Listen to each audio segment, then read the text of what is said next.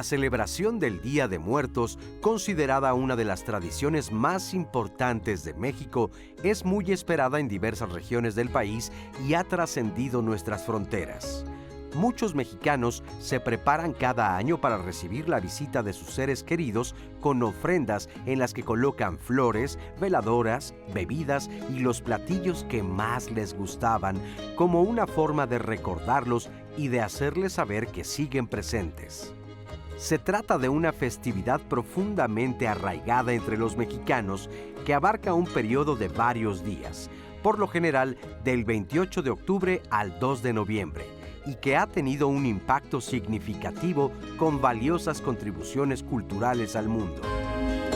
Como parte de esas aportaciones se encuentran la celebración de la vida y la muerte, así también la inspiración artística que se refleja a través de las calaveras, las catrinas, las ofrendas y el turismo cultural.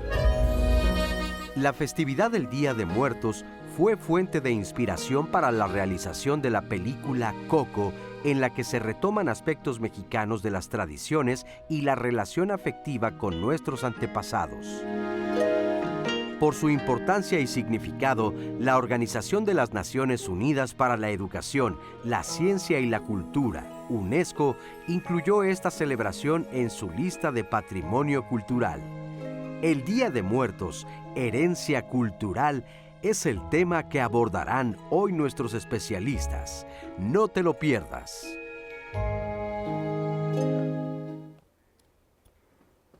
¿Qué tal? ¿Cómo están? Muy buenos días. Gracias por acompañarnos en una emisión más de Diálogos en Confianza, hoy dedicado a los fieles difuntos en este 2 de noviembre, nuestra herencia cultural, el Día de Muertos, una fecha, unas festividades de las que nos sentimos sumamente orgullosos y que hoy en Diálogos en Confianza queremos conversar con ustedes de cómo celebran a sus muertos, cómo preparan los altares si nos quieren compartir de qué parte de la República Mexicana nos están viendo y cuáles son las tradiciones en ese su lugar de origen, cómo los han recibido en estos últimos días a quienes ya no están, pero que siempre llevamos presentes en nuestros corazones. Si quieren compartirnos incluso alguna calaverita que quieran hacer en memoria de alguien o para el programa de diálogos en confianza, bienvenidos. También las fotos de sus altares, cómo las tienen, cómo los crearon, en qué se inspiraron. Ahí están nuestros seres queridos, han venido a lo largo de estos días, nos encontramos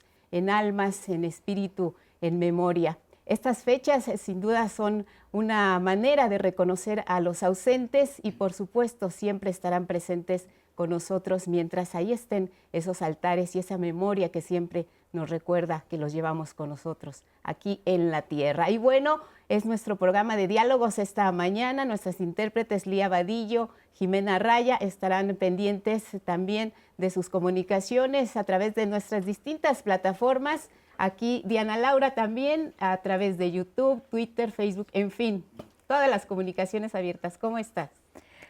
Hola Lupita, muy buenos días a todas las personas que ya nos están viendo, que ya están sintonizando este programa que vamos a tener el día de hoy, que vamos a estar hablando sobre justo el Día de Muertos y esta tradición mexicana. Entonces, así como decía Lupita, compártanos sus calaveritas, a quién le ponen su altar de muertos, cuáles son las tradiciones en sus tierras, en sus casas, ustedes cómo celebran esta gran tradición mexicana y lo pueden hacer a través de Facebook, a través de YouTube.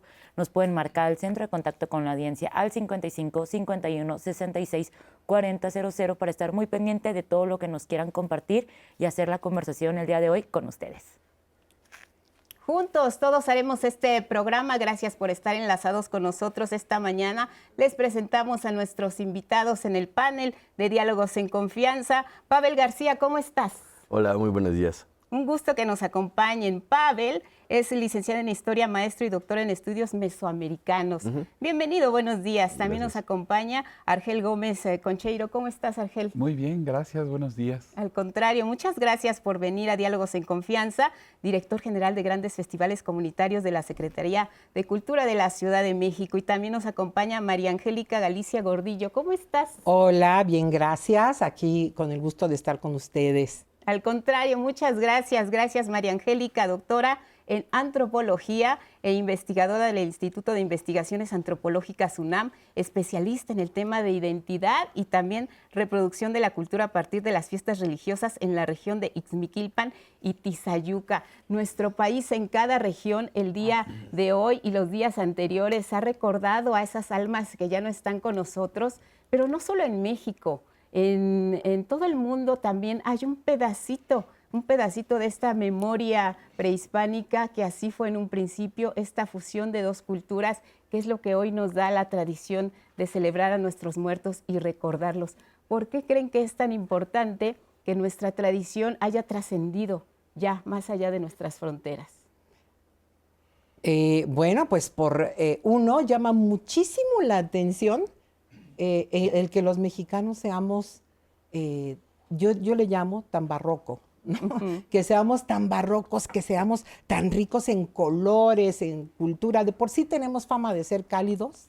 Claro. Entonces, eh, y de que cuando llegan, todo el mundo se sorprende en el extranjero que dicen, fui a México y no me conocían y me ofrecieron su casa, me ofrecieron comida, me ofrecieron, sí, entonces eh, se debe a eso, a la propia eh, personalidad del mexicano, ¿no? Desde mi punto de vista. Este, y además, pues eh, el afán de, pensar eh, la muerte de otra manera. Es lo que llama muchísimo la atención, ¿no? A mí me decían, eh, oye, pero en México no lloran a sus muertos o qué pasa? Le digo, calma. Una cosa es llorar a nuestros muertos en el momento del deceso, ¿no? Que como todo el mundo sentimos, pero otra cosa es recordar a nuestros muertos en un día específico, ¿no? Y eso es por lo que estamos celebrando, estamos festejando que vienen. Esta celebración, eh, Pavel, ¿cómo ves que, cómo nos miran desde fuera precisamente por lo que nos decía María Angélica, que para muchas culturas en otros países sí lo recuerdan, pero lo hacen de manera distinta, quizá más solemne. Y aquí hay una celebración, hay un recuerdo con algarabía, con alegría, les ponemos ofrendas, les ponemos lo que les gustaba, en fin. ¿Por qué esta manera de celebrar en México que a nivel mundial no se ve? Yo creo que tiene razón eh, la compañera, porque definitivamente la cultura mexicana va de eso, ¿no? O sea, de, festejar por todo lo que hay bautizos, eh, el funeral también de alguna manera hay un festejo que se va a, recoger. Con respecto al mundo, yo creo que tendríamos que hablar sí o sí de las migraciones, porque es, este impacto que tiene el Día de Muertos en el mundo también es porque esos mexicanos que migran hacia Estados Unidos, hacia otras partes de Europa, Latinoamérica, se llevan parte de eso y se llevan a sus muertos también. En, en, relación con esta parte de los altares, si los ponemos en los altares, ahí están. Entonces, no importa qué lugar del, del mundo ocupemos, ¿no? Entonces, estos migrantes se llevan eh, parte de esa cultura. Y en contraparte, tenemos que hablar, y yo creo que va a ser un tema recurrente durante el programa, del, del turismo cultural, ¿no? Que seguramente Argel puede profundizar en ello, pero este la manera en que ese turismo llega a las personas a eh, buscando esta tradición que no existe en el mundo. Y no existe porque, y creo que ese es el principal aporte de eh, México para el mundo con respecto a esta fiesta, no hay esa relación tan íntima, tan cercana, tan afectiva, que se vuelve nostálgica o melancólica en algún punto, ¿no? No solamente es festejo, sí es difícil ver a, tus personas queridas en el altar. Sí, claro que sí. Representa, yo creo que para cada una de las personas que nos ven y que pusieron altar en esta ocasión, al momento en que estás colocando las fotografías, encendiendo una veladora para un ser querido, más si su partida fue reciente, pues obviamente si hay un momento en el que te conmueves, en el que incluso puedes eh, querer, desear que estén ahí pero el, conectarse de esta manera con la muerte que tenemos los mexicanos es parte de nuestra cultura. ¿Y crees que haya sido parte fundamental de que a México se le reconozca con estas festividades como dotar al mundo de este patrimonio cultural inmaterial de la humanidad? ¿Por qué estos festejos se han considerado así, Argel? Bueno, considero que México es una potencia cultural en el concierto de las naciones. Eh, es reconocida la diversidad eh, cultural que tiene nuestro país. Tú vas a un estado, a distintas regiones y parece otro país. Pero además algo muy característico de nosotros y nosotras los mexicanos, que integramos, que mezclamos, que hay una capacidad de sincretismo. Eh, entonces, esta capacidad de, renovar también permanentemente las tradiciones hace que tengamos hoy en día una festividad en relación a Día de Muertos tremendamente rico. ¿Qué incluye? Incluye desde la gastronomía, la artesanía, la música, la danza, la producción artesanal, eh, rituales, por supuesto. Entonces, esta, esta riqueza creo que mm, cada vez la valoramos más como sociedad, cada vez se conoce más en el mundo, en un proceso además de, de varias décadas de globalización, en donde parecía que íbamos a un proceso de homogenización y de repente se adquiere fuerza el decir, no, aquí tenemos algo propio, algo nuestro, y esta es nuestra voz, porque finalmente algo, bueno, no creo que haya una festividad más importante que Día de Muertos para México, porque su origen es de carácter popular. Viene de abajo, viene de la gente, viene de la transmisión de generación en generación, entonces, eso da una riqueza que, nos permite sentirnos, ya decía, muy orgullosos, pero también con la obligación de mantenerlo vivo. Y ahí hay un desafío como sociedad, que la industria propiamente no, no mate esa diversidad sino que siga siendo la sociedad misma que pone su altar y que le empieza a dar nuevas formas, que va incluyendo nuevos elementos en esa pequeña ofrenda, en la casa, en el trabajo, en el espacio público, que siga teniendo esa, esa impulso propio, genuino, auténtico de nuestra gente. De recordar a los que ya no están. Y así ha sido estos días. Eh, entonces, eh, pues, ¿qué les parece si juntos Vamos a recordar también de qué manera estas festividades aquí en México nos han logrado colocar en un lugar muy especial, pero lo más importante es que los que ya no están ahora regresan para reencontrarse con nosotros. Araceli Peralta Flores, investigadora del Instituto Nacional de Antropología e Historia y Cronista, nos explica la importancia precisamente del Día de Muertos, considerado patrimonio cultural inmaterial de la humanidad. La UNESCO declaró el Día de Muertos como patrimonio cultural intangible por ser considerada una obra de arte con gran valor oral y también intangible, porque el patrimonio está dividido en tangible e intangible.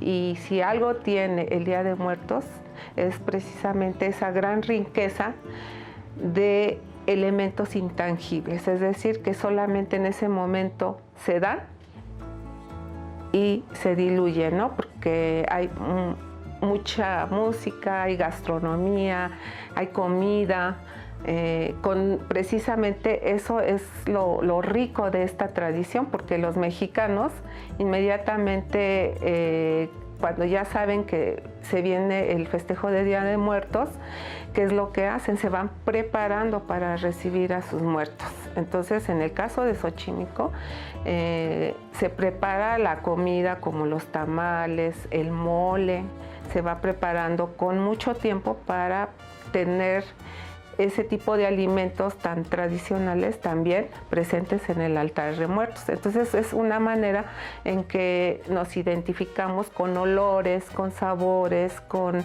em, con la familia, con todo el contexto social y cultural que tenemos.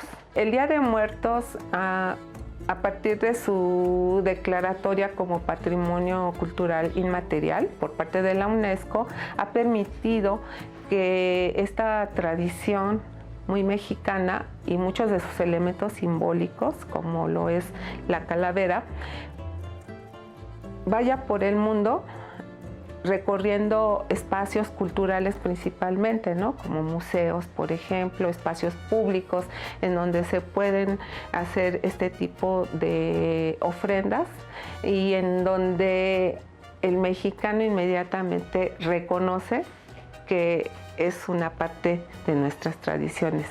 Si esa persona está en el extranjero, inmediatamente se siente una emoción de ver algo tan mexicano, ¿no? Dices, oh, hay un altar de muertos aquí en cualquier parte del mundo. Entonces es justo eso lo que genera eh, la identidad y el sentirse orgulloso de saber que esos elementos tan mexicanos están en otros espacios eh, lejos de México.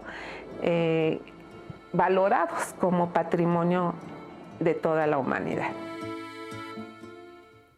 Así es, eh, ya lo decíamos y además es una festividad que le ha dado la vuelta al mundo, de la que nosotros aquí en México nos sentimos sumamente orgullosos. Por eso hay que preservar nuestras tradiciones. Literalmente no hay que dejar que esta tradición del Día de Muertos se muera, se acabe, se extinga, María del Pilar. Claro, y además eh, eh, no sí puede correr el riesgo de que nos saquen del, registro de la UNESCO, ¿no?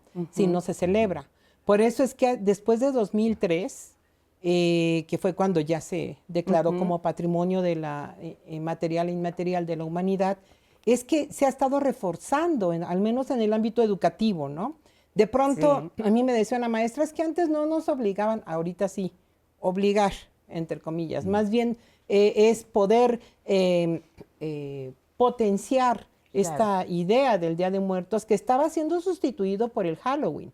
Entonces, eh, claro, es súper, súper importante que los, que los niños vean esta, eh, pues esta fusión, ¿no? este sincretismo, como tú le llamabas, y que bueno, también es un producto popular tan famoso como el Día de la Virgen de Guadalupe, ¿no? Tan famoso que lo hemos visto ahora retomado por las grandes marcas cinematográficas, que se han hecho películas en torno a lo que significa la festividad del Día de Muertos en nuestro país, ¿no?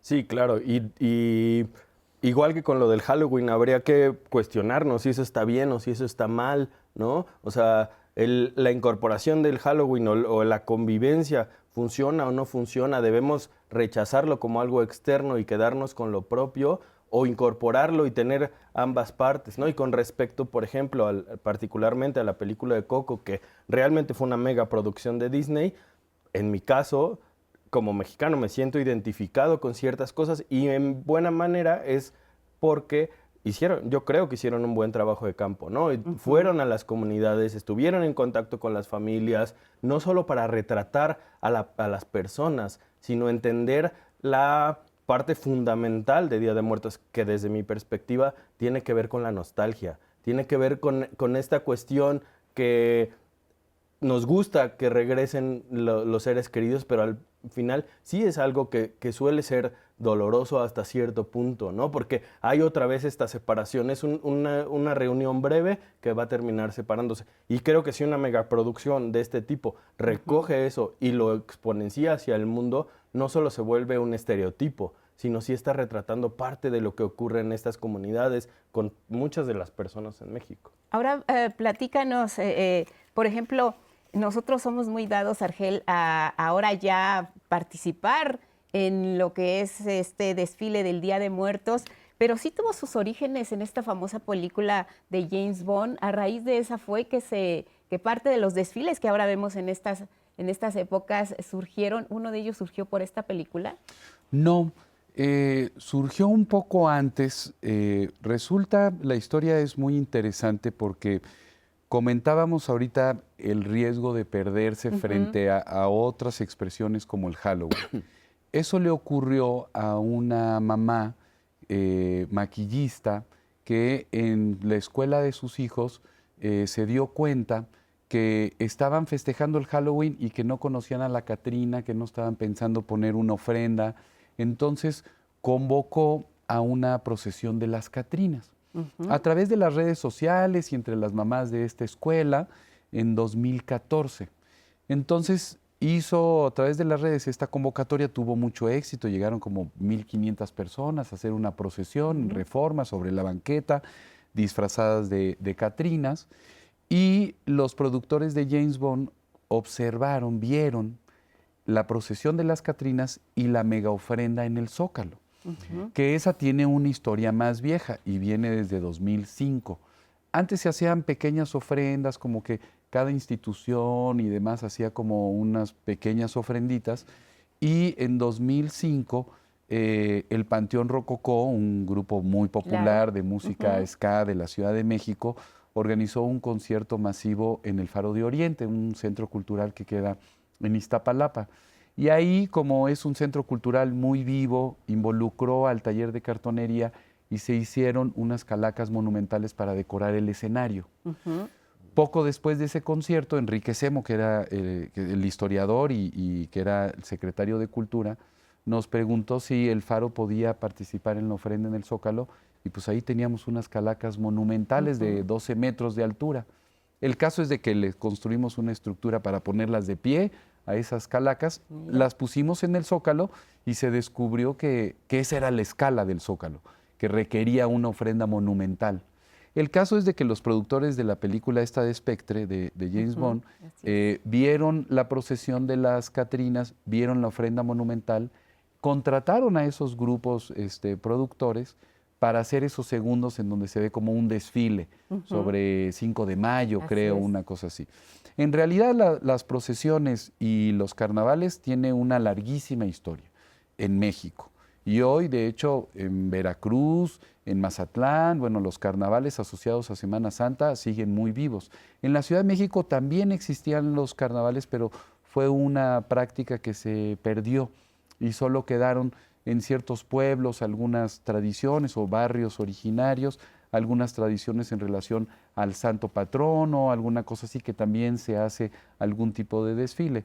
El caso es de que todo esto de repente se empieza a conjugar probablemente en algo que, mm, tenemos que, reflexionar, que es que en los años 90 sí hubo un momento de alarma de que la tradición de Día de Muertos, y en particular la, ofrenda tradicional, se estaba perdiendo.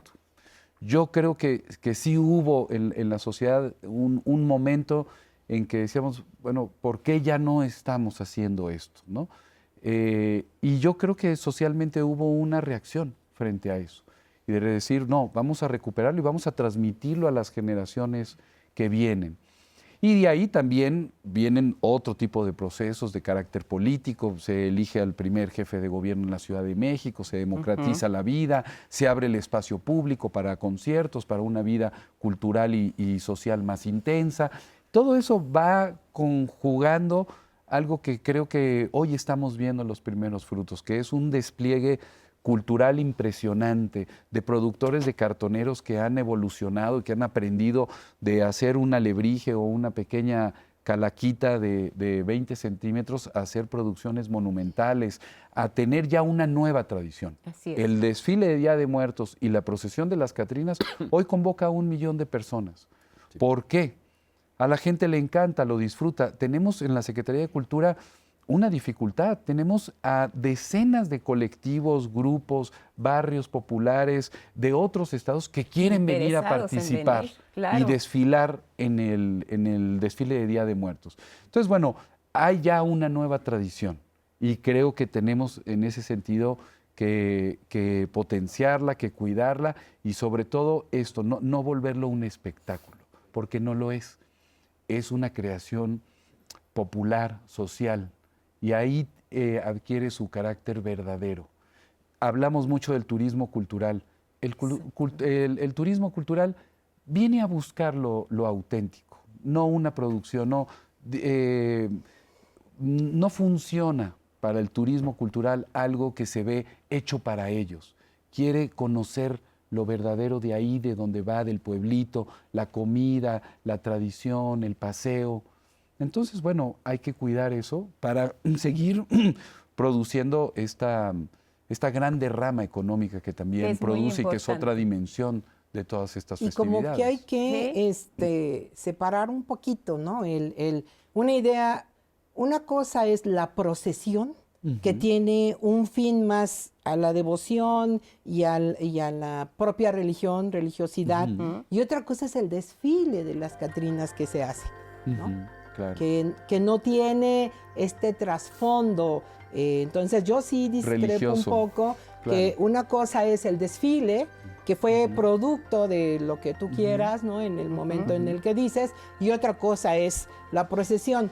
Y también es, es importantísimo pensar que la, eh, la identidad se refuerza efectivamente con un dinamismo y ese dinamismo tiene que ver con lo que se adopta y la adopción de, de elementos o de nuevos elementos depende exclusivamente de la, de la cultura, de la sociedad, ¿no? Y yo no le llamaría nuevas, sino le llamaría incorporaciones, ¿no? Para eh, continuar con la antigüedad. Ya sé que me fui muy... No, No, está perfecto. Vamos a ir a la pausa. Regresamos. Aquí estamos en Diálogos en Confianza, hablando esta mañana del Día de Muertos, la herencia cultural, lo que para nosotros los mexicanos ha significado recordar a los que ya no están. Seguimos en comunicación con ustedes después de la pausa, aquí en Diálogos.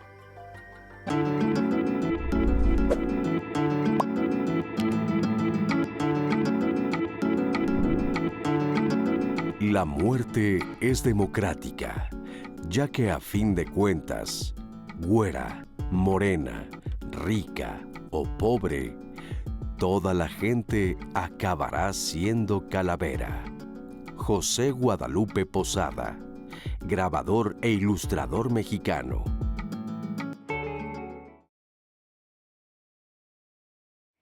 Gracias por seguir con nosotras este Día de Muertos. Estamos justo hablando sobre esta tradición mexicana, sobre esta herencia cultural que nos deja el Día de Muertos en nuestro país. Les invito a que nos marquen para comentarnos cómo celebran ustedes este día, sus tradiciones, si tienen alguna duda de cómo se creó este día o la herencia cultural que tiene en el mundo, también nos pueden compartir nos pueden llamar al 55 51 66 40 00. Estamos en YouTube también para que nos dejen sus mensajes. Y ya las personas nos están saludando y nos están compartiendo cómo a ellos les gusta este, celebrar este día. Isabel Blancas nos llamó y nos dijo, la festividad del Día de Muertos antes era una solemnidad, seriedad y respeto. Ahora me parece un relajo ya que las personas están disfrazadas de superhéroes u otros personajes y no hay respeto para los difuntos. Comprendo que sean jóvenes, pero siento que es una falta de respeto. Mucha gente tenemos la cultura de esperar con respeto y el deseo de reencontrarnos con nuestros seres que ya se marcharon a otro plano. Muchas gracias Isabel por tu comentario. Y Antonio Carcamo nos dice, en lo personal, a mí me gusta hacer calaveras literarias. Es realizar un pequeño homenaje a mis seres queridos y a mis amigos. Muchas gracias, Antonio, por tu comentario. Y Ofelia Acevedo, ella nos escribió. Calaver nos hizo una calaverita pequeñita. Ah. Calavera, calaverita, calaverón, los de diálogos en confianza, muy confiados al panteón llegaron y ahí se quedaron. Gracias por existir. Muchas gracias, Ofelia, por esta calaverita que nos compartiste. Masabe nos dice, buen día, qué, se bien, qué bien se ven con los disfraces, que no se pierda la tradición. Saludos, sí, le queda- nos quedaron increíbles. Un saludo a las personas de maquillaje que lograron esto posible. Eusebio Suárez, él nos dice, también hay tradiciones que se pierden como representar a don Juan Tenorio en Día de Muertos y otras que nacen o se adoptan como el desfile de Día de Muertos que salió en una película del 007, lo que estábamos justo hablando del bloque pasado. Y Ofelia nos dice, se celebra de distintas formas y maneras, son duelos muy fuertes que dependen de la circunstancia de muerte y de la vida. Floricel Santizo nos dice, hoy llegarán, la- hoy llegarán las almitas de quienes se fueron temprano, pónganles más velitas para alumbrar su camino.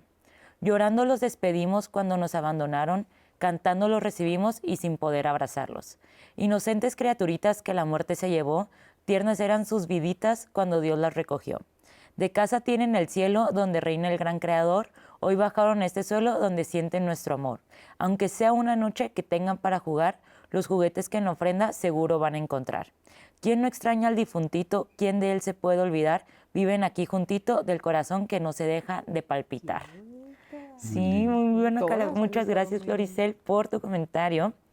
Y aquí justo nos comparte también Beatriz Ocampo el altar que hacen en su oficina. Se los voy a enseñar a los gatitos. Aquí hay, no sé si se alcanza a ver en pantalla.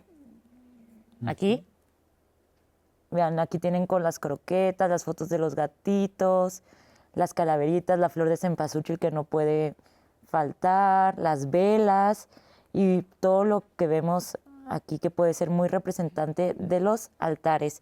Entonces, sigan compartiendo sus fotos, sus comentarios, sus calaveritas para poder seguirle dando para poderle seguir dando voz, pero vamos a una entrevista con Noemí Cruz Cortés, ella es historiadora de la Universidad Nacional Autónoma de México y nos va a hablar sobre las aportaciones culturales que ha hecho México al mundo. Vamos a escucharla.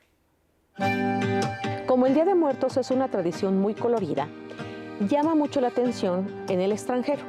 Y creo que tiene dos formas de difundirse. Una, los mexicanos que viven fuera del país, pienso eh, sobre todo en Estados Unidos, o algunos mexicanos que viven en Europa e incluso en Asia, que llevan estas tradiciones y entonces pues ponen sus ofrendas.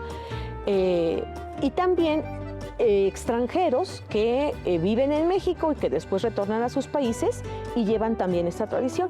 Es una tradición que llama mucho la atención a los extranjeros por la relación que se establece no con la muerte, sino con los antepasados, con tus eh, familiares, amigos que han muerto. Y eso hay que aclararlo muy bien, no es una relación con la muerte, sino con aquellos que se han muerto y trasciende en ese sentido las fronteras y impacta tanto al extranjero que estas tradiciones han llamado la atención para, eh, por ejemplo, películas como las que vemos, estas películas infantiles o películas de acción, pienso en 007, en James Bond o la película que hace algunos años se estrenó La Casa Disney de Coco, eh, e impacta de esa manera y se retoma para mostrarlas ya con una interpretación distinta al público en el mundo. Este significado cultural que México aporta al mundo vinculado con su relación con el culto a sus antepasados, con el culto a los que han muerto y eh, ahí se expresa que eh, no con la muerte se rompe el vínculo sentimental, sino que sigue permaneciendo. Y estos días de tradición eh, cristiana, entonces se retoman nuevamente para retomar y restablecer estos vínculos con las personas que han fallecido, dentro del ámbito familiar, del ámbito eh, entre amigos, etc. El Día de Muertos en México eh, tiene diferentes versiones. Nosotros, en el, por ejemplo, en el centro del país, tenemos una forma específica de poner las ofrendas pero en Oaxaca es de una manera distinta, en el sureste mexicano, en la península de Yucatán es completamente distinta y pienso en el norte de México. Si nosotros comparamos los altares desde el norte del país hasta Chiapas, vamos a ver una gran variedad. Esta misma variedad se lleva fuera de las fronteras. Entonces no hay una única forma de poner un altar de muertos, no hay una única forma de, este, de celebrarlo y eh, es dependiendo la, gente, la región de donde provenga, cómo se va a establecer estos eh, altares o estas formas de celebrar. Efectivamente, como bien nos explicaba Noemí Cruz, eh, la forma en que recordamos a nuestros difuntos cambia de acuerdo con la región en donde nos encontremos, desde el platillo que se prepara hasta la manera en que se levantan los altares. Hay una gran diversidad de expresiones en todo el país. Sí, bueno, no en todo el país se va a encontrar lo mismo y de ahí viene la, diversidad, ¿no? O sea, eh, en, unas, en unas partes los tamales van a ser de hoja de plátano, en otra parte de hoja de maíz, bueno, pues depende de, la región y, de lo que, además de lo que le gustaba al, difunto, que eso también es cultural, ¿no? Claro. Este, eh, si bebía tal marca o bebía tal otra, pero bueno ¿no? Ahí están sus cigarros, ahí está su bebida, ahí está ropa incluso que, que, necesite para el viaje si es que hace mucho frío, ¿no? Etcétera, etcétera. Pero sí, es, es maravilloso, eh, interesante el resumen que nos acaba de hacer la, colega, ¿no? Entonces, este, pero bueno, pues sí, sigamos, yo creo que con esta plática que yo decía, eh, difiero también un poquito, yo sí, eh, afuera del aire estábamos platicando, yo sí creo y estoy convencida que, es de origen prehispánico, ¿no? que después al llegar los, los españoles, pues tuvo que haber acomodos culturales, ¿no? Esta eh, que decimos fusión, ¿no? Estos acomodos culturales y no se muere la tradición. Y al, conforme va pasando el tiempo tiene que seguir habiendo nuevos acomodos culturales, o sí o sí, porque si no se muere, ¿no? Sí, porque además en lo único que coincidían, eh, de acuerdo con lo que se ha escrito, es en las fechas. En España también en, noviembre era cuando se celebraba a sus difuntos. Aquí en México, en la cultura prehispánica, en todos los, eh, los pueblos indígenas, también coincidían esas fechas. Ellos lo relacionaban mucho con la agricultura, con el maíz, con lo, con lo nuevo, con lo que era sembrar para poder cosechar. Entonces, obviamente, cuando viene este encuentro de dos culturas, había que eh, pues de alguna manera también fusionar lo que eran las costumbres y tradiciones y es como conocemos actualmente esta celebración. Sí, yo creo que en general eh, el 1 y el 2 son fiestas católicas, es eh, los santos inocentes y todos santos que tiene que ver con, estos católicos fallecidos a los cuales se les rinde tributo en esas fechas. Y entonces en dentro del calendario litúrgico eh, católico de todo el mundo están destinadas esas fechas. Lo interesante es qué se hace en México con ello, ¿no? Y más que, desde mi punto de vista, retomar algo prehispánico, porque todo el tiempo estamos tratando de buscar el origen prehispánico de todo, es más bien decir, me gustó mucho como dijo Argel, la parte popular, porque es la apropiación de las personas de esta festividad y en general del culto a los ancestros, que eso es lo que se fundamenta, donde se monta toda la tradición eh, de Día de Muertos con ese vínculo con los antepasados que puede ir muy, muy, muy atrás, o sea, dependerá de nuestro árbol genealógico, nuestras relaciones sociales, comunitarias, se incorporan amigos, veíamos hace un momento que también se llegan a incorporar mascotas, ¿no? O sea, esa tradición se va renovando con respecto a eh, el lugar y, las costumbres particulares y también la sociedad que va cambiando, ¿no? Con respecto a lo que veíamos en la cápsula me parece fundamental y uno de los comentarios eh, del público decía, eh, a mí no me parece que se vistan de superhéroes porque vienen los muertos, que es una cuestión solemne. A mí me tocó en Yucatán que estuve trabajando con las comunidades mayas allá. uno de mis amigos me decía, es que no se pueden incorporar estas cosas, ¿no? Hablando de ciertas formas que se han adoptado en la Ciudad de México muy fuerte, como las Catrinas, etcétera, etcétera, y la parte festiva, porque en Yucatán es muchísimo más solemne. Además, dura todo el mes, ¿no? O sea, los muertos llegan a principios y se van al final. Y con respecto a lo que hablábamos sobre la gastronomía, me platicaban eh, mis amigos interlocutores de allá que eh, cuando llegan les a veces les dan tamales como ofrenda cuando se les hacen los rezos y este eso puede ir cambiando, ¿no? A veces se les dan caldos, pero los caldos casi nunca son al final, sino más bien se, se, van a usar tamales porque ya se van, ¿no? Y entonces llevarse un caldo eh, en el viaje es muy complicado, entonces mejor sus tamalitos para, para que puedan como ir. Y, y no sé si conozcan o el público también que nos ve de diálogos en confianza, la tradición que tienen en Campeche de sacar los restos, ya los huesos directamente de las personas que se nos adelantaron, los limpian, hay todo un ritual, hay toda una ceremonia para poder reencontrarse con ellos, pero ya en este, de esta otra forma, ya que son prácticamente, pues lo único que queda de ellos son sus restos. Entonces, en, cada parte, como bien dices, eh, Pavel, es diferente, se van incorporando nuevas formas para recordarlos, pero lo importante es lo que tú decías, Argel, que no se pierda esta tradición, más allá de verse como un espectáculo, que sea el reencuentro, como nos decía Noemí, de que en realidad nuestro encuentro es con los difuntos, con nuestros seres queridos, porque el culto y el respeto a la muerte, por supuesto que siempre está por delante, pero la manera en que lo expresamos los mexicanos es lo que nos está dando también identidad y es lo que tenemos que preservar sobre todo. Yo estoy de acuerdo que tiene una potentísima raíz prehispánica la forma en la que eh, llevamos a cabo las festividades de Día de Muertos en México. Sí tiene un anclaje la fecha, este, todo, finalmente tenemos una población mayoritariamente católica, pero esta relación distinta con la muerte, esta necesidad de, ofrendar, de hacer ritual alrededor de nuestros difuntos, viene desde mucho más atrás.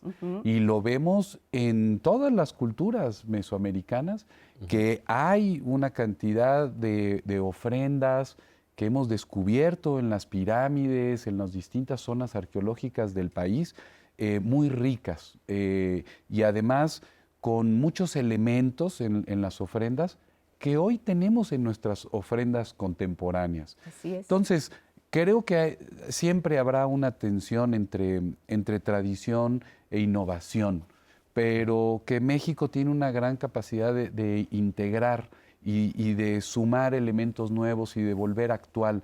Yo creo que las tradiciones vivas son las que logramos mantener al día, que permitimos que las nuevas generaciones digan, yo, yo así lo hago, ¿no?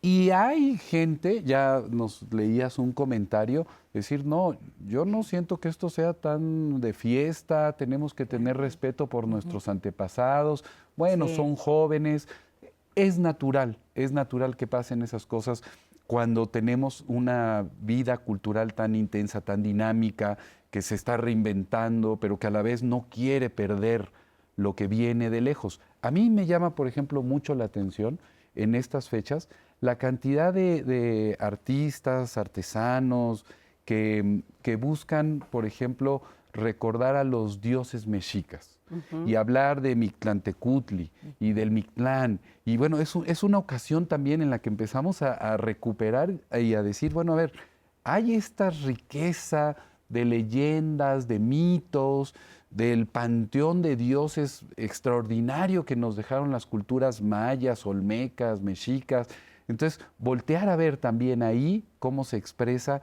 estas distintas relaciones con la muerte es muy importante. Es maravilloso. Y además lo que hemos visto también a lo largo del programa, y les agradecemos mucho sus comentarios que nos han hecho a través de lo que nos lees, Diana, es que también es muy importante cómo nos han visto desde fuera. Porque decíamos hace unos momentos que muchas personas que vienen del extranjero se llevan esta forma de celebrar y de recordar a sus muertos, se la llevan a sus países de origen. Pero lo más importante yo creo que es recordar esta frase que nos compartían, llorando los despedimos, eh, cantando los recibimos. Y así nos ven también en el extranjero. Aquí algunas opiniones. Eh, llegué a México eh, hace un año y pasé un año en México para aprender el español. Este, sí, me encanta mucho México. Cuando llegué a México ya conocí eh, las culturas del, del, México, de México, por eso este, me, me, gustaba este, conocer la fiesta de Día de Muertos. Antes de venir a México ya conocí esta fiesta por un video de Disney que se llama Coco, por eso este, me, gustó, me gustaba conocer. Desde mi punto de vista es un día para, para recordar, para recordar nuestros ancestros muertos y familiares y hacer una fiesta para reunir familia. Me parece muy linda y hermosa y interesante porque en mi país también hacemos un muñequito eh, una, una, muñeca, una muñeca de caballo para que nuestros ancestros puedan venir, eh, puedan venir a visitar, puedan visitarnos sí, otra vez. Sí. Hola, soy Ana y les saludo desde Berlín. Aquí pueden ver mi altar del Día de los Muertos y aquí puse fotos. Una vez una foto de mi abuelo y otra vez una foto de, o varias fotos de mi amigo. Ambos se fallecieron este año y me puse muy triste, por eso pensé en la tradición mexicana de hacer una altar para conmemorar a ellos. Pueden ver que puse velas, puse las em, calaveras de México, puse papel picado, pero solo en foto porque no tengo em, papel picado original. Y déjenme contarles cómo se celebra el Día de los Muertos en Alemania. En Alemania existen cristianos de dos tipos, católicos y evangélicos. Entonces también hay dos diferentes maneras de cómo se celebra el Día de los Muertos. Los católicos tienen el día que se llama Allerseelen y tienen otro día que se llama Allerheiligen. Alazelen se celebra al finales de octubre cada año y es comparable con el Día de los Muertos, en el sentido de que en este día se reconocen y conmemoran todos los muertos mm, que son queridos a ellos. Y a la Heiligen es el día en que se reconoce la muerte de personas um, santos. Pero los evangelios tienen otro día. Es el Totensonntag. Es el domingo de los muertos. Siempre el primer domingo antes del Adviento. Entonces um, es normalmente a finales de noviembre. Y en este día van a, al cementerio y dejan flores y velas como se puede ver aquí. Bueno, espero que eh, les haya gustado esta pequeña explicación sobre el Día de los Muertos en Alemania y les dejo con un gran saludo.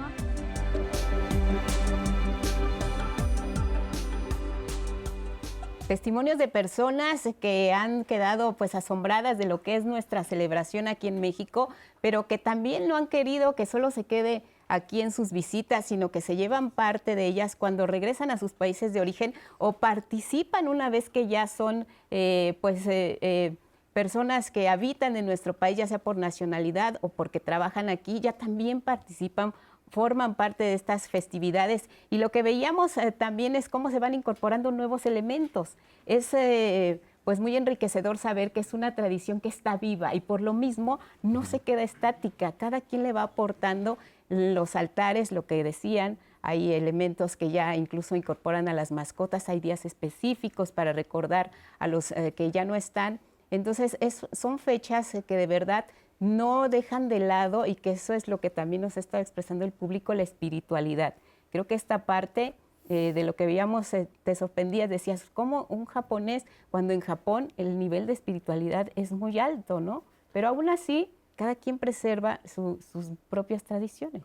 Sí, lo que parte de lo que decía Argel, que, me gustaría retomar porque es, ese impacto eh, cultural tiene que ver con la colectividad o la colectivización de estas festividades, ¿no? Que eso no ocurre en el caso de, Japón, donde es muchísimo más privado, personal, familiar, ¿no? Aquí hay una colectivización de todos estos eventos y el colectivo es quien hace parte, ya sea la familia como colectivo, pero también la comunidad en un espectro muchísimo más amplio, ¿no? Y en ese sentido es interesante que parte de, de estas innovaciones, digamos, como los desfiles, como la parte de Halloween, también corresponde a esas colectividades, ¿no? El día de ayer yo salía con, con mis niños a pedir calaverita y parte del, colectivo, del lugar donde vivo, es esa convivencia con el otro, con, con el vecino, con el cercano y al mismo tiempo eh, es interesante que la incorporación de todos estos trajes,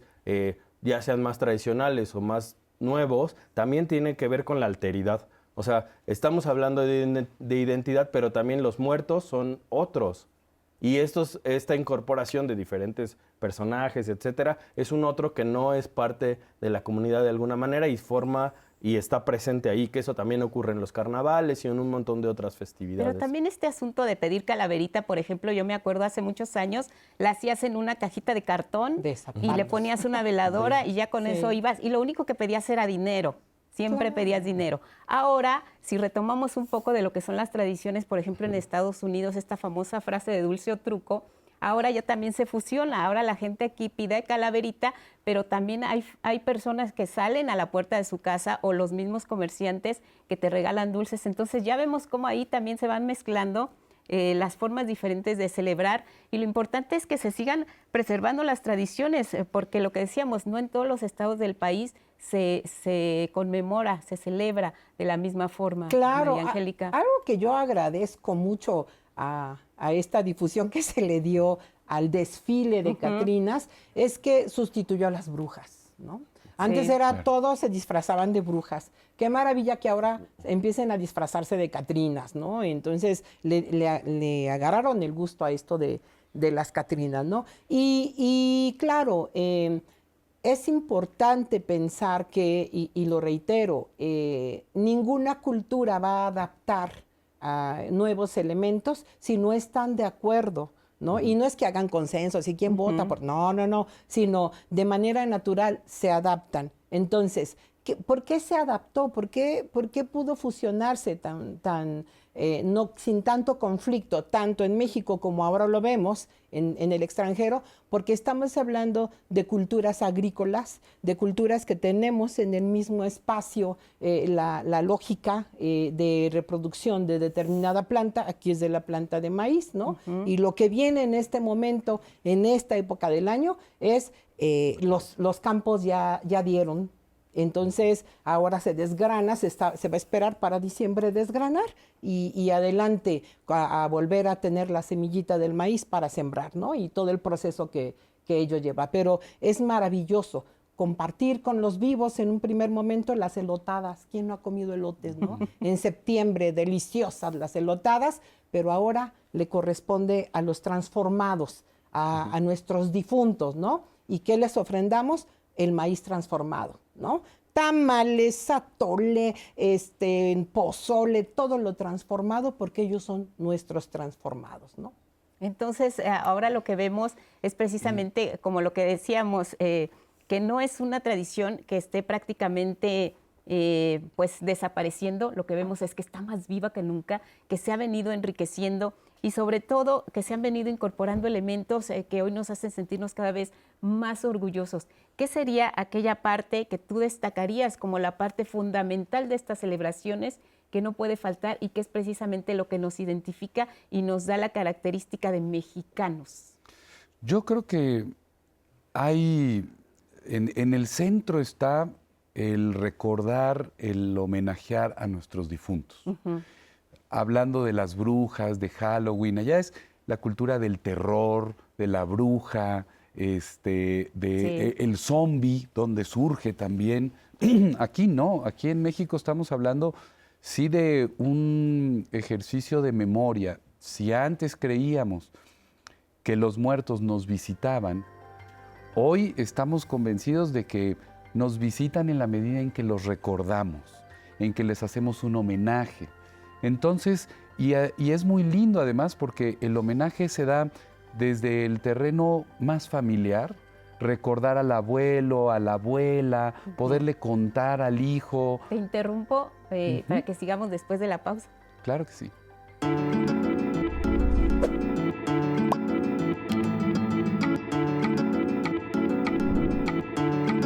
A veces el colibrí a veces el cuervo, a veces el tecolote nos dice cuando hemos de irnos, pero nosotros los mexicanos no morimos, solo cambiamos de casa, de cuerpo, y cada año venimos aquí. Poema náhuatl.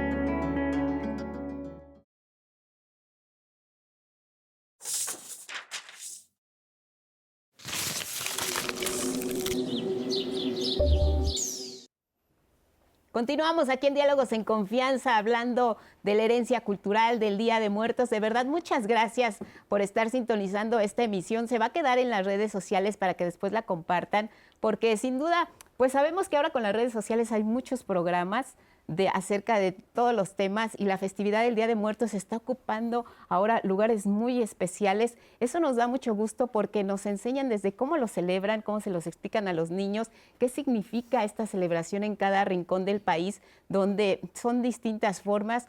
Hablábamos de lo de Campeche, de los huesos, nos platicabas lo que ocurre en Yucatán, seguramente también en Veracruz, en Puebla aquí eh, en, la Ciudad de México, en Mixquic, es toda una tradición lo que hay en torno a esta celebración para recordar a los muertos. Pero te escuchábamos lo que nos estabas diciendo en torno a lo que significaba el haber dejado atrás esta idea de las brujas y recuperar lo que son ya los elementos más tradicionales de nuestra celebración en México. Sí, la importancia de recordar a nuestros difuntos, de hacerles un homenaje, de poder transmitir a las nuevas generaciones eh, la obra, la, vida que nos dejó nuestro antepasado o antepasada.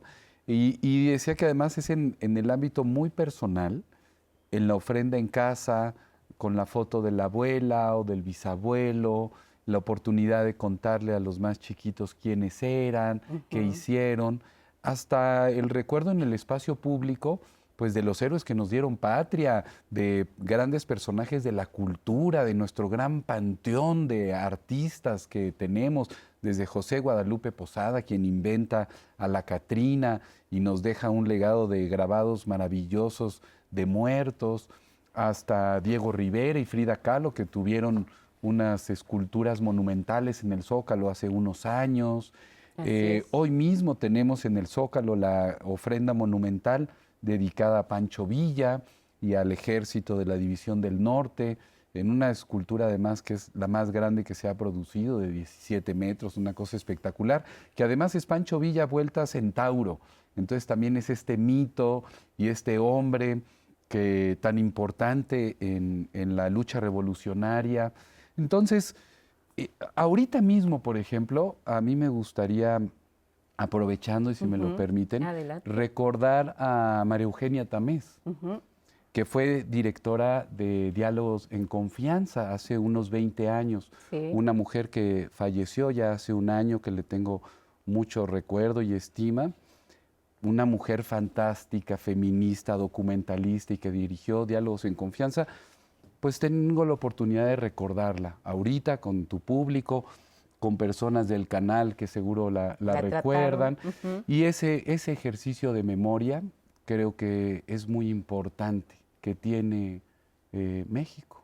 Y es muy valioso porque incluso pues escriben muchas leyendas en torno a lo que son estas festividades, eh, leyendas o mitos o crónicas urbanas donde dicen que si no hay una ofrenda en un hogar, pues difícilmente cuando tú partas, incluso lo retoman en, la, en la película de Coco, cuando tú partas alguien te va a recordar.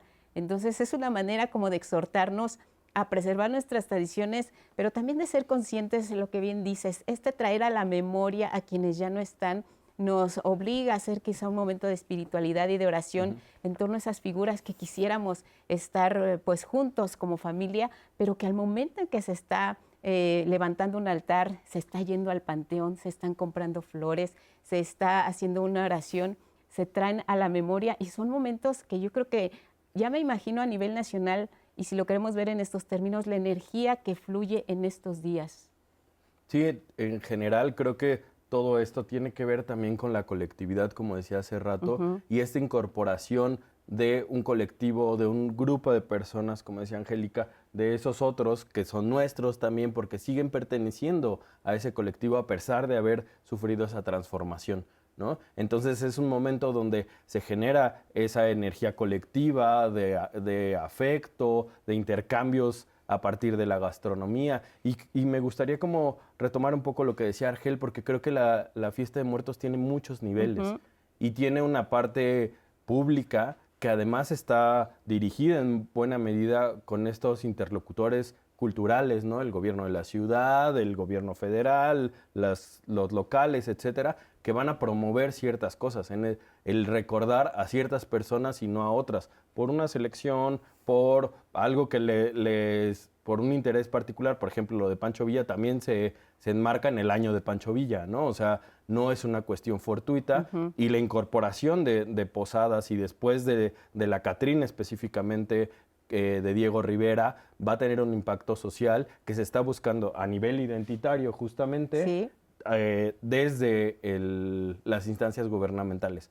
Hay otro nivel que tiene que ver con esta cuestión colectiva de la gente que puede participar o no en estas festividades eh, públicas, que tienen estos intercambios en los panteones, en, las calles, etcétera, etcétera, en los adornos hacia el exterior, pero también viene la parte privada, íntima, eh, social que tiene que ver con los altares, que tiene que ver con esta cuestión de lo que nosotros ponemos en nuestra casa y a quién decidimos recordar y, traer y atender y, eh, regocijar a partir de la gastronomía que les gustaba, ¿no? No se trae a toda la familia, no siempre. Puede ser a esta persona a quien les tenía una especial estima, a un amigo muy cercano, a alguien del trabajo. No, no tiene que ser toda la sociedad de muertos, sino son personas específicas que formaron y siguen formando parte de nuestro colectivo. ¿no? En el caso particular de Yucatán es bien interesante porque eh, se pone una cierta ofrenda fuera de la casa. Entonces, como los muertos vienen acompañados, quien entra es el familiar y digamos el amigo muerto se queda fuera porque al no ser parte de la familia es potencialmente peligroso. En esa transformación que decía Angélica, ese otro lado, ese lugar, el Mictlán, el Xibalbá, como le queramos decir, es un lugar de transformación, un lugar que puede llegar a enfermar a los vivos si no tenemos este vínculo afectivo. ¿no? Entonces, en el caso de Yucatán, se, o en algunas comunidades por lo menos, se pone fuera para evitar eso, ¿no? Sin embargo, se le está ofrendando también a, al otro. Y lo que decías de, Campeche es bien interesante, porque yo solo lo he visto en la comunidad de Pomuch en particular. Es. un ritual muy, muy interesante, donde se limpian los huesos, que además se limpian, eh, creo que de arriba hacia abajo, como si la persona estuviera de pie, y entonces se van haciendo la limpieza poco a poco, poco a poco, hasta, hasta terminar, ¿no? Y se hace previo a su llegada, ¿no? Digamos como la parte corporal se renueva antes de la llegada espiritual. Vamos a escuchar a Elizabeth Acevedo, artista visual. Ella también nos va a compartir cómo se festeja el Día de Muertos y la manera en que se preserva esta tradición. Escuchamos a Elizabeth y regresamos. La celebración del Día de Muertos para los mexicanos es importante por el arraigo cultural que tienen y desde luego pues por que nuestros ancestros desde las culturas prehispánicas celebraban a los muertos de una manera muy especial, muy específica y esta celebración fue heredada a través de ellos y fue transmitida Incluso yo de niña celebraba esta fiesta de una manera y ahora de grande, pues con el cambio, el cambio de, actividades laborales incluso, pues este, tenemos una, forma de celebrarla diferente. Y así con, con los años ha ido creciendo y ha ido obteniendo una identidad propia a través de, estos cientos de años que llevan celebrándose. En cada región, en cada lugar, eh, se lleva de una forma determinada, es decir, eh, a lo mejor en, algunos lugares únicamente se acostumbraba o se, o se sigue acostumbrando poner una veladora, quizá un vaso de agua, en otras regiones se pone todo un manjar, para recibir a nuestros seres queridos que ya se han ido. Y así en cada región tiene algo muy específico. Aquí en Xochimilco, por ejemplo, además de la comida, de las flores, del copal, se acostumbra a poner una muda de ropa, es decir, un atuendo especial, un sombrero, el jorongo del abuelo, Em, alguna prenda que hayamos tenido por ahí guardada de nuestros seres queridos eh, en la ofrenda, pues para que ellos lleguen y, este, además de que se sienten a, degustar los, alimentos, se sienten eh, a cambiarse. A nosotros, para preservar la tradición de Día de Muertos, elaboramos una obra de teatro, un espectáculo eh, que se llama Retorno al Mitlán, es Retorno al lugar de los muertos, donde hemos realizado una investigación previa basada mucha en el libro de Xochimilco, su historia y sus leyendas, de uno de los primeros cronistas de Xochimilco, eh, sobre esta tradición y eh, hablamos acerca de los muertos. Es una representación contemporánea con elementos tradicionales de Día de Muertos, donde decimos siempre que eh, en Xochimilco a los muertos no se les entierra, a los muertos se les siembra, para que vayan con Tonantzin en su madre tierra y cosechen vida por toda la eternidad, para que crezcan como flores y no se pierdan, se queden guardadas en nuestro corazón se quedan guardadas en nuestro corazón.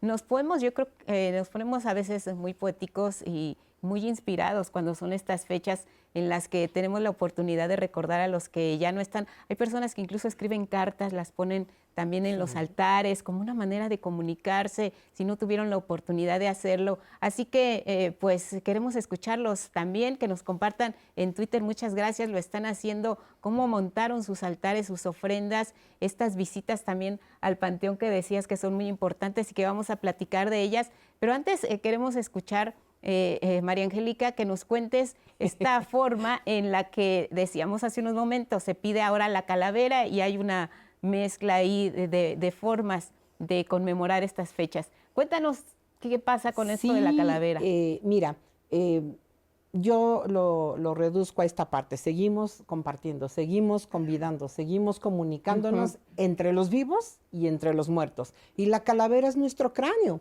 Entonces, eh, no pueden faltar las calaveritas de los vivos, eso es lo singular, ¿no? La calaverita que dice Angélica, este Excel. ¿Sí se este, vale? Aunque no, es, no estés ya. Claro, estás ahí. ¿Por qué? Porque la idea de la, de la calavera es como el aguinaldo, se da, ¿no? Se da. ¿Qué se da? Cuando los muertos se van el día de hoy, después del mediodía, por ejemplo, ya la gente empieza a convidar a sus vecinos de la propia ofrenda. Y ese convite la gente le llama calavera. Llévate tu calavera. Ajá. Mm. Por ejemplo, a, mí en Puebla mi calavera me la dieron en una cesta, ¿no? O te la dan en una bolsa, o te la dan en, o en eh, o ahora sí que en diversos este, recipientes, iba a decir marcas porque la gente lo maneja así, este, diferentes recipientes, ¿no? Llévate mole, llévate, etcétera. Yo recuerdo antaño, tanto en Chiapas, mi familia es chapaneca, como en casi todos lados a donde he ido,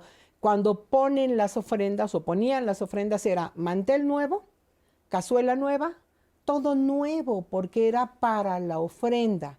Y eran casos grandes de mole que decía, bueno, pues misa, tengo tantos difuntos, ¿no? Pero no, decía, en ese entonces decía mi tía abuela, es para convidar, ¿no? Porque una vez que se vayan, los muertos se llevan esencias, Exacto. ¿no? Pero los vivos, lo demás.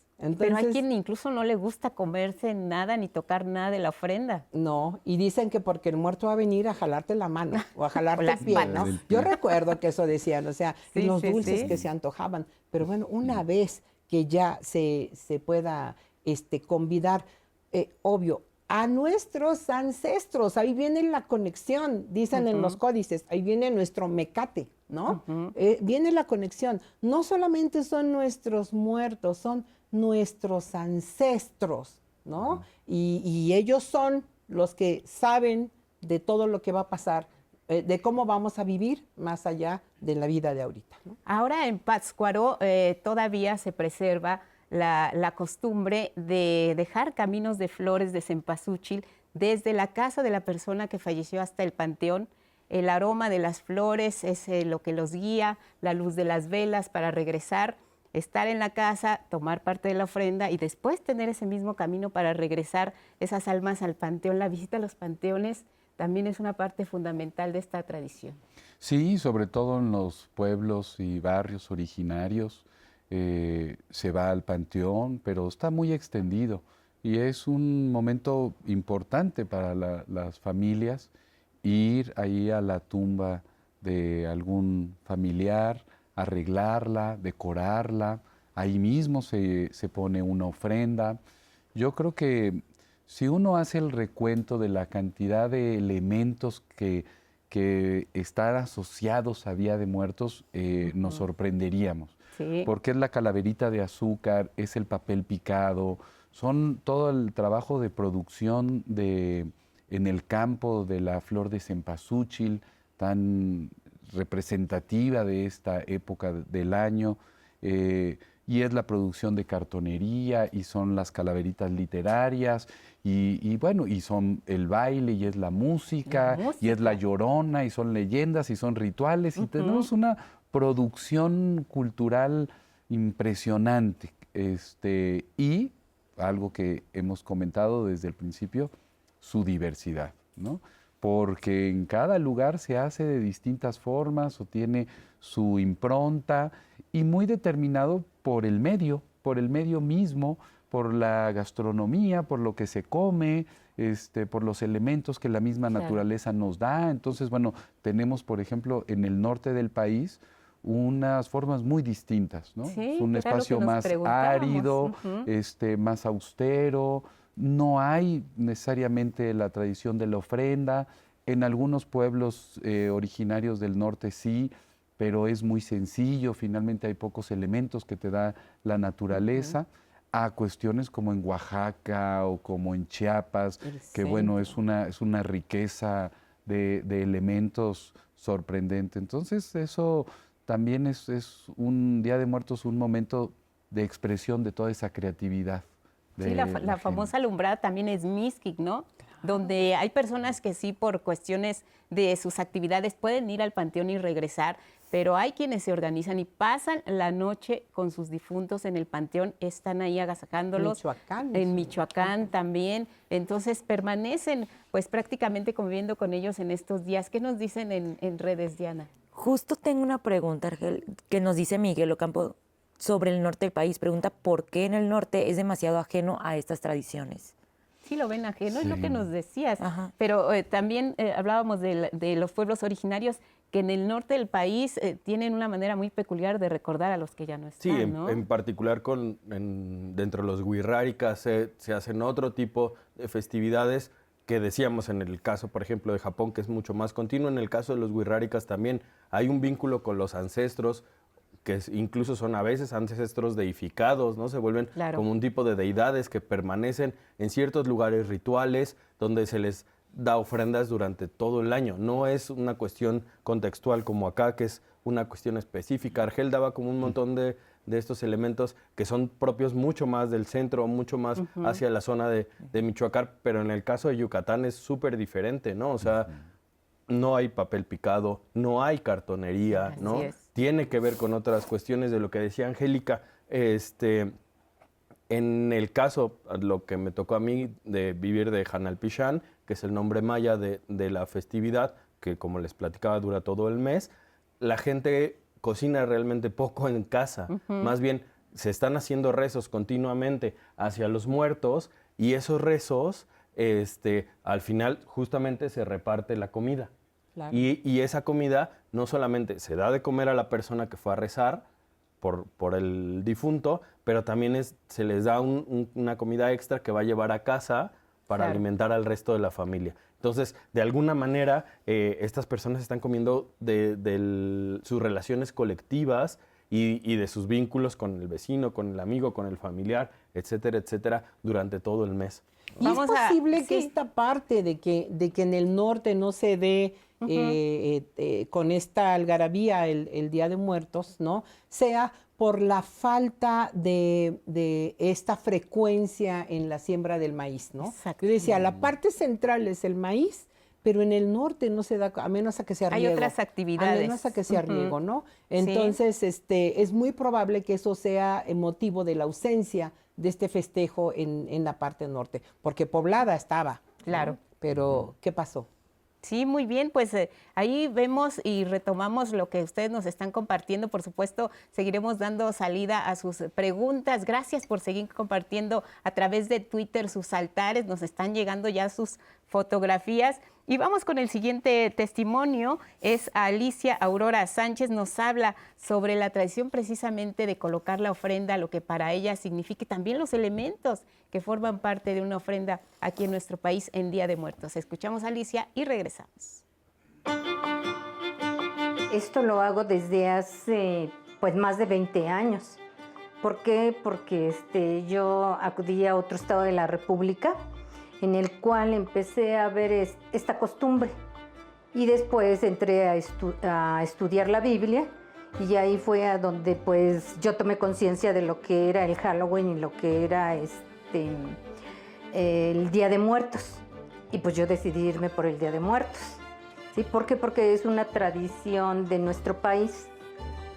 Y pues empecé a hacer este, mi ofrenda de diferentes tamaños, con diferentes elementos. Este, siempre he ido variando algo.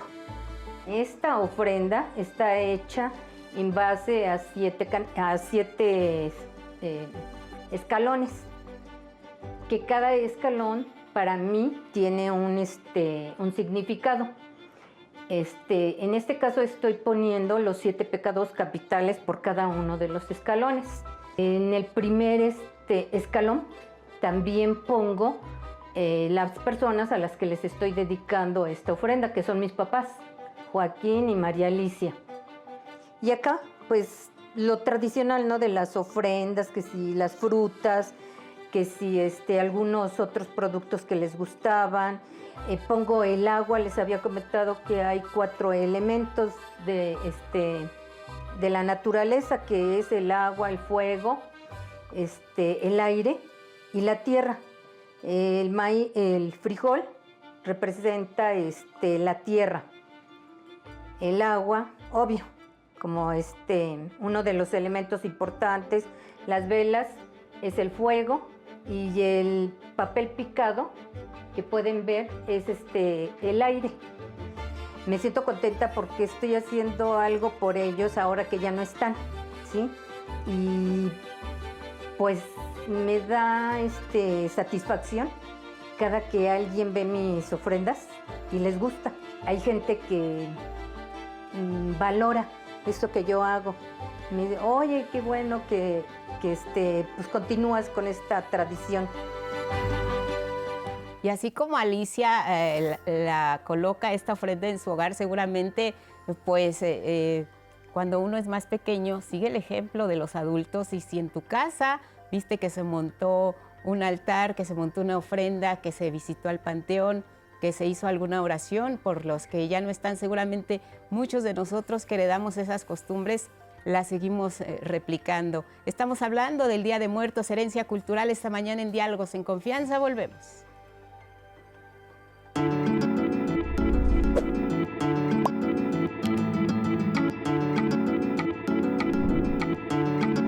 Heme aquí, ya al final, y todavía no sé qué cara le daré a la muerte. Rosario Castellanos, escritora mexicana.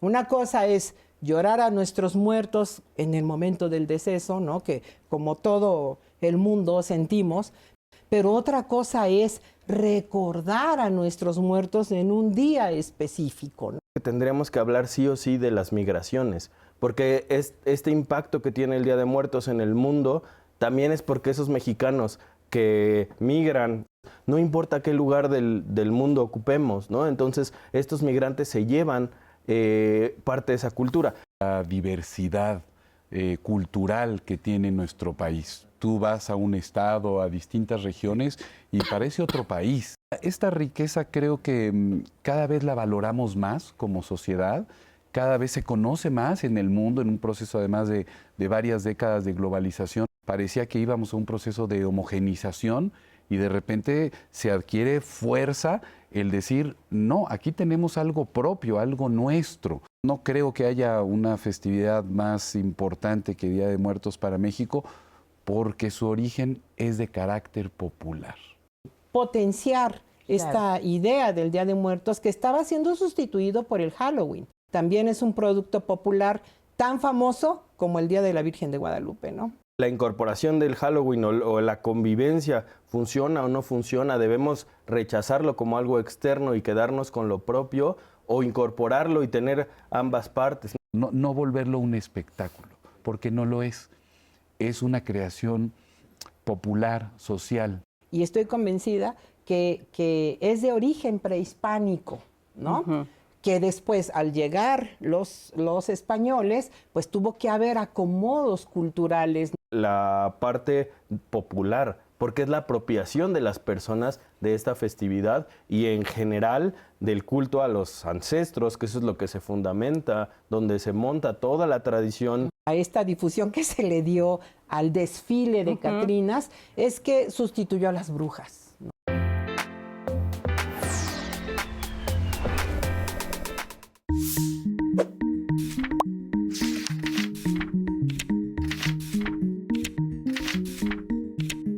La violencia escolar es un problema real y lastimosamente se ha incrementado en los últimos años. Actualmente, un gran porcentaje de la población en las comunidades educativas se enfrenta al acoso, ciberacoso y violencia física.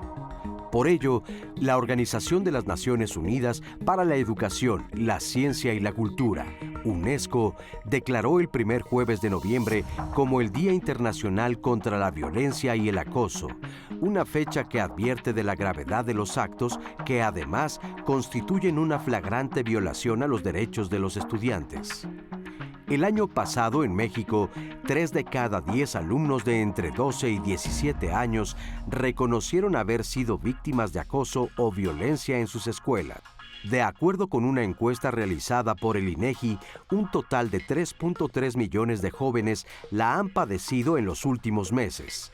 Las entidades con mayor índice de casos son la Ciudad de México, el Estado de México y Guanajuato.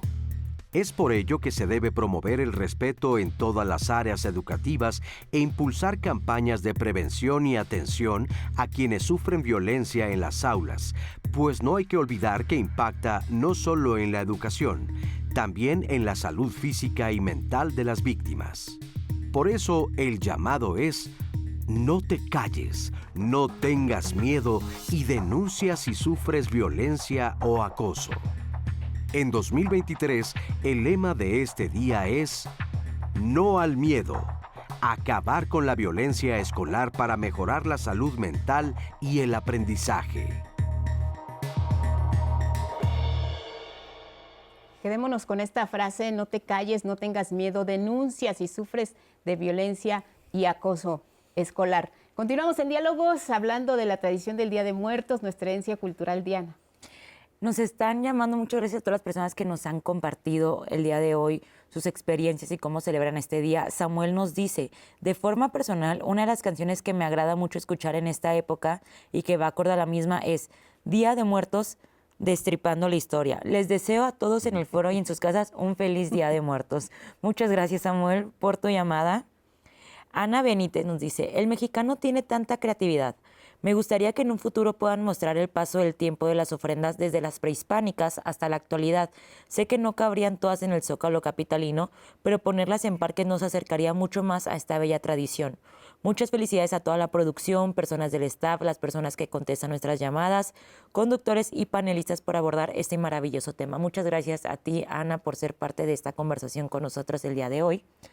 Y Guadalupe Colín nos dice, nuestra tradición de Día Muertos es de alegría y respeto, mientras que el Halloween es de terror y sangre.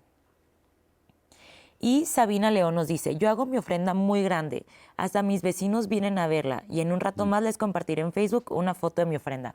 Muchas gracias mm. Sabina, vamos a esperar esa foto para compartirla. Y Lucero nos dice, yo sobre esta celebración yo noto claras diferencias.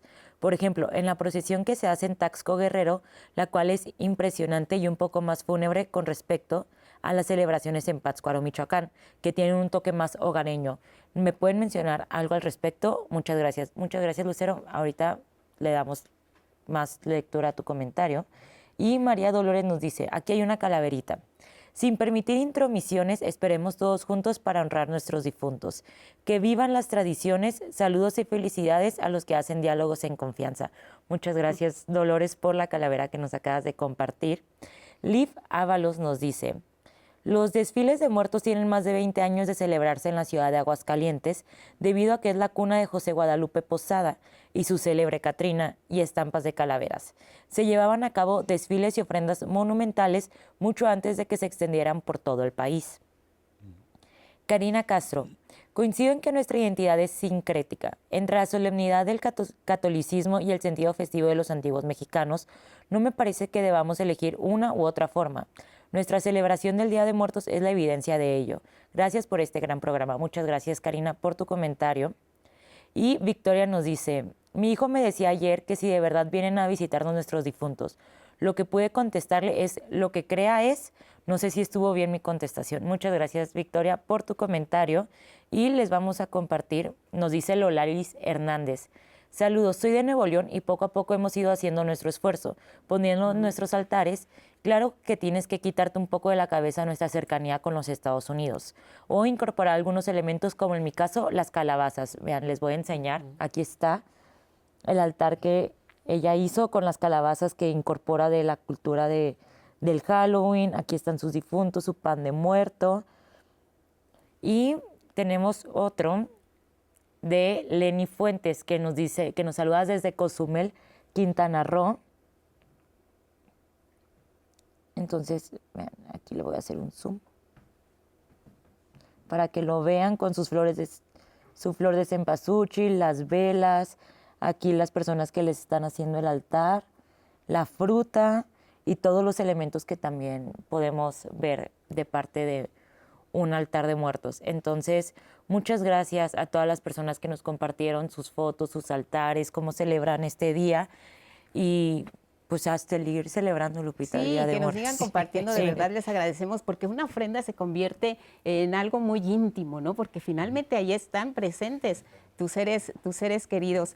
Ahora lo que veíamos, la música también es parte importante de la celebración y no puede faltar, es como este ingrediente de alegría o también quizá de tristeza, porque cuando vas a los panteones a visitar, hay grupos eh, de musicales que incluso cuando estás arreglando la tumba de tu difunto, dicen, cántenle esta canción que era la que más le gustaba, que era la que le llegaba al alma. Y bueno, es un desborde de emociones también con la música, ¿no? Sí, yo quería comentar que en el caso de algunas comunidades en Chiapas, los músicos son los encargados de ir por la persona al panteón. O sea, no van al panteón en general, van a una tumba y a partir de la música llaman a los muertos. Y luego los llevan hasta su casa. No van en esta procesión justamente hasta el, lugar donde tiene que estar y lo van a dejar. Y cuando tienen que retirarse, también los músicos van a ser quienes los, los de la casa los lleven otra vez al panteón y los depositen de alguna manera en el lugar correcto. ¿No? Justamente pensando en esto que, que, les comentaba del acompañamiento, pero también de al cierto riesgo de, estos seres que están en, dos lugares diferentes, ¿no?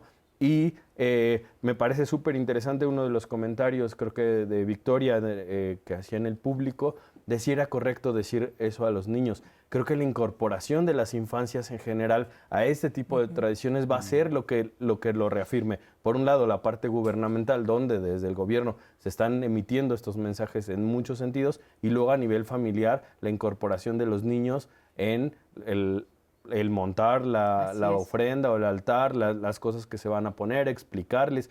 Y, a mí la respuesta me parece muy buena, porque en, en las infancias donde creer es crear, es decirle, si tú quieres que esa persona esté ahí, puede estar, ¿no? O sea, no se contradice y, esa creencia, que creo que además es lo que fundamenta toda la fiesta, va a ser lo más importante. Y si estos niños crecen con esa relación de la tradición, poner el altar, etcétera, etcétera, cuando van creciendo lo van reproduciendo. Entonces eso se vuelve eh, fundamental para sostener la tradición. El ejemplo. Claro, e, e, esa es la parte nodal. O sea, el chiquito va a creer y va, va a creer en lo que uno le enseña a creer, aunque digamos que no, así sucede.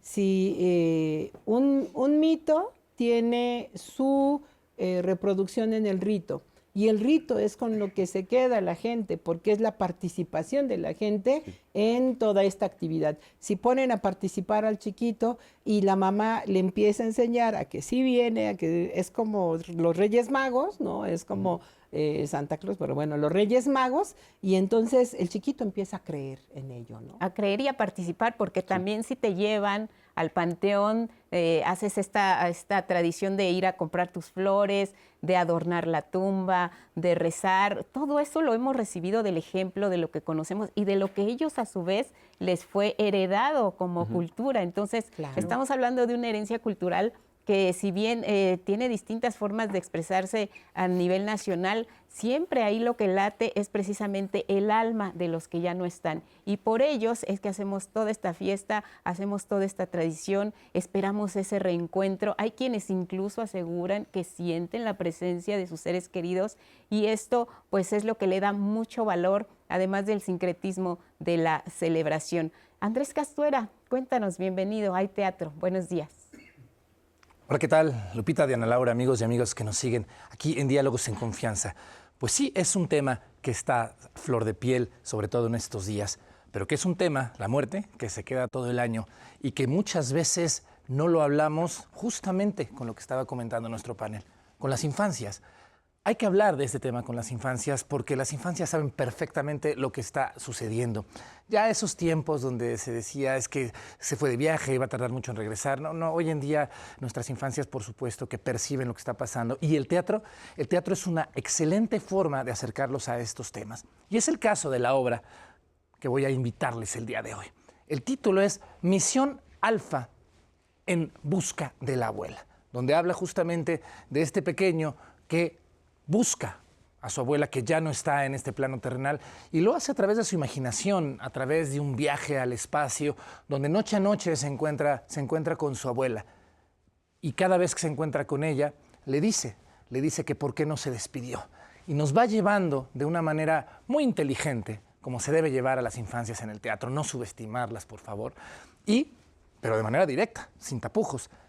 Y al final estas obras en las que se vale salir apapachando nuestros duelos, apapachando esos dolores que hoy, que hoy conmemoramos, pero como les decía al inicio, se quedan, se quedan todo el tiempo. Así que vamos a ver estas imágenes de una obra que de verdad lleva de la mano a infancias con a veces con, con los adultos que no sabemos o no queremos aprender a manejar estos temas con la infancia y el teatro siempre, siempre será una gran herramienta. Vamos a ver cómo se ve esto de Misión Alfa en busca de la abuela. Y de regreso les digo cómo, cuándo y por qué no se pueden perder esta excelente oportunidad para hablar de estos temas a través del teatro. Pero todo eso vale la pena, porque al fin podremos hacer nuestro viaje espacial. Ya tengo la nave. Es muy grande y muy potente. Tiene muchos focos para que nos vean desde diferentes planetas y que digan, miren, ahí va la nave Alfa 261535. Misión Alfa 261535 es una obra muy divertida, que se trata de un niño llamado Daniel, que, que su compañera de juegos y mejor amiga, su abuela, se muere. Entonces Daniel, a través de un sueño, va al espacio donde él cree que, que se encuentra su abuela. Ahí se encuentra con su abuela, hacen muchas cosas, van a un agujero negro y al final cuando Daniel despierta del sueño, eh, pues se da cuenta de que al final todo fue real. Pero antes de viajar, es importante ver si están bien preparados. En la NASA siempre hacen un examen. Ay, no, a mí no me gustan de eso. No, a mí tampoco suena feo. Ay, sí, no te comes, no, no. Un año luz es la cuenta que pagan tus papás durante todo un año. ¿Los he escuchado hablar de eso? Y se quejan mucho. No, eso no es. No, si se quejan. Sí, pero eso no tiene nada que ver. ¿Ah, no? Misión Alfa 261535 en busca de la abuela. Es. Bueno, pues es un juego, es diversión, es muchas aventuras y sobre todo, amigos. Porque realmente el teatro es mágico, es aprendizaje, pero también es una manera de convivir con la familia. Pero ¿qué pasa con el teatro en México? Hay que asistir más a él. Misión Alfa 261535 en busca de la abuela es, es lo máximo. Es la onda en amistad. Encendido de válvulas. Encendidas. Compresores. A la máxima potencia. Máximo. Potencia. ¿Qué dije, Mateo? Pero yo nunca dudé que tú harías hasta lo imposible por reencontrarnos. Y no me equivoqué. Hoy estás aquí. No, abuela. Y yo a ti. Esta vez fue diferente. Las cosas se me salieron de control. Yo tenía tantas cosas que aprender de ti. Tantos títeres por hacer. Misión Alfa 261535 en busca de la abuela es una obra muy divertida donde van a aprender sobre el espacio, van a vivir muchas aventuras y se van a encontrar con seres queridos. Es una forma eh, amable de empezar el diálogo con los niños. Yo siento que con los niños puedes hablar de cualquier tema siempre y cuando sea a su nivel y con palabras que ellos puedan entender. Y esta obra te abre la llave, te abre la puerta para poder iniciar una conversación sobre la muerte con los chicos. abuela, ¿me prometes que no me vas a olvidar? Ay, claro que no, si eres mi nieto favorito. Pero si yo soy el único nieto que tiene. es verdad. Ve a casa, abraza fuerte a tus papás y no pienses que porque estamos lejos nos vamos a dejar de querer. Está bien, abuela. Ahora, regresa a la tierra a completar tu misión.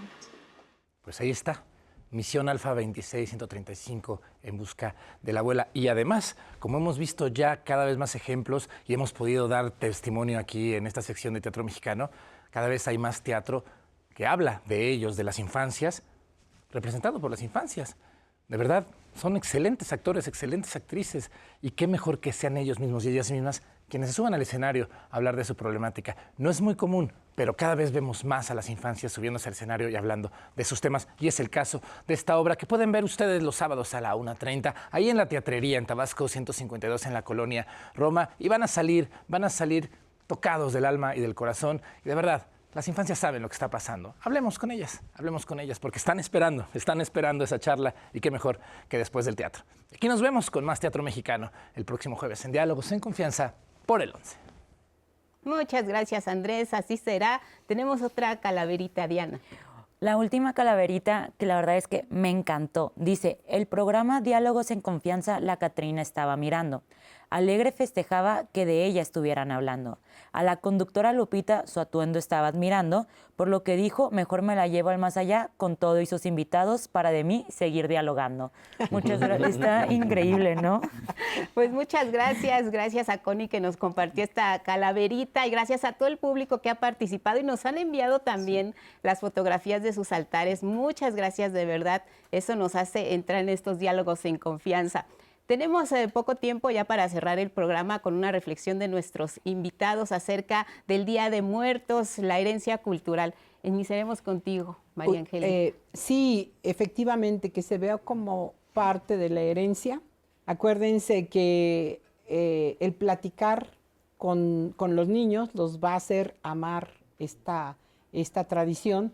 Y bueno, por favor, no dejemos de, de recordar a nuestros ancestros a través de, este, de, estos, de estos días que van pasando. Y ahora a los perrijos y gatijos también, ¿no? Sí. Entonces, qué interesante, o sea, cómo se van incorporando, pero muy, muy interesante. A todos un abrazo. Muchas gracias. Ah, y acuérdense que, eh, como dicen, de, de glotones y dragones están llenos los panteones.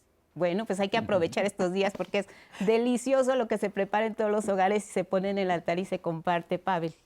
Sí, eh, si a mí me preguntaran cuál es la aportación del Día de Muertos al mundo, retomaría parte de lo que nos decía Andrés, porque tiene que ver con la muerte existe en todos lados, pero abrir ese diálogo eh, culturalmente con nuestra familia, sobre todo con los niños, es generar esas conexiones donde la muerte se reflexiona como algo normal, claro. porque es algo normal que sea doloroso el proceso, que esa separación sea complicada, no quiere decir que no vaya a ocurrir, ¿no? Entonces, de alguna manera, vernos en ese altar y preparar a esas infancias eh, para ese momento es sumamente enriquecedor y valioso. Bueno, pues ahí está. ¿Cómo cierras el programa? Te tocó cerrar. Creo que tenemos que hablar de identidad, uh -huh. la identidad cultural que nos da la celebración de Día de Muertos. Claro. Es esencial.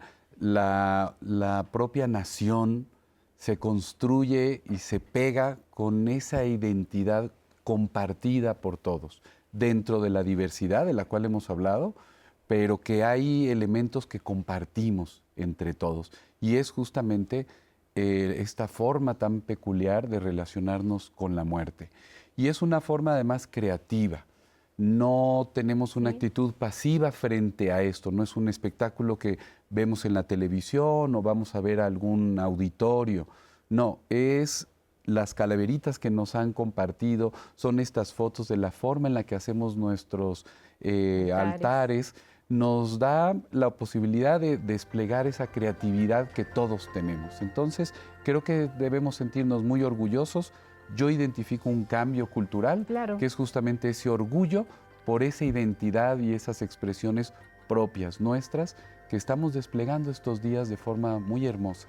Entonces, bueno, pues muchas gracias por la invitación y sigamos participando de Día de Muertos. Así es, sigamos participando porque mientras prevalezca el recuerdo, pues ellos estarán con nosotros. No, no habrá, no habrá olvido. Queremos agradecer a nuestras compañeras de maquillaje, a Lupita, a, Lupita Ortiz, eh, también eh, a nuestra Lupita García, a Jackie Echeverría por la caracterización esta mañana, a todo el equipo de producción y sobre todo a ustedes por ser parte de este programa Día de Muertos, la herencia cultural más viva que nunca. Hasta la próxima.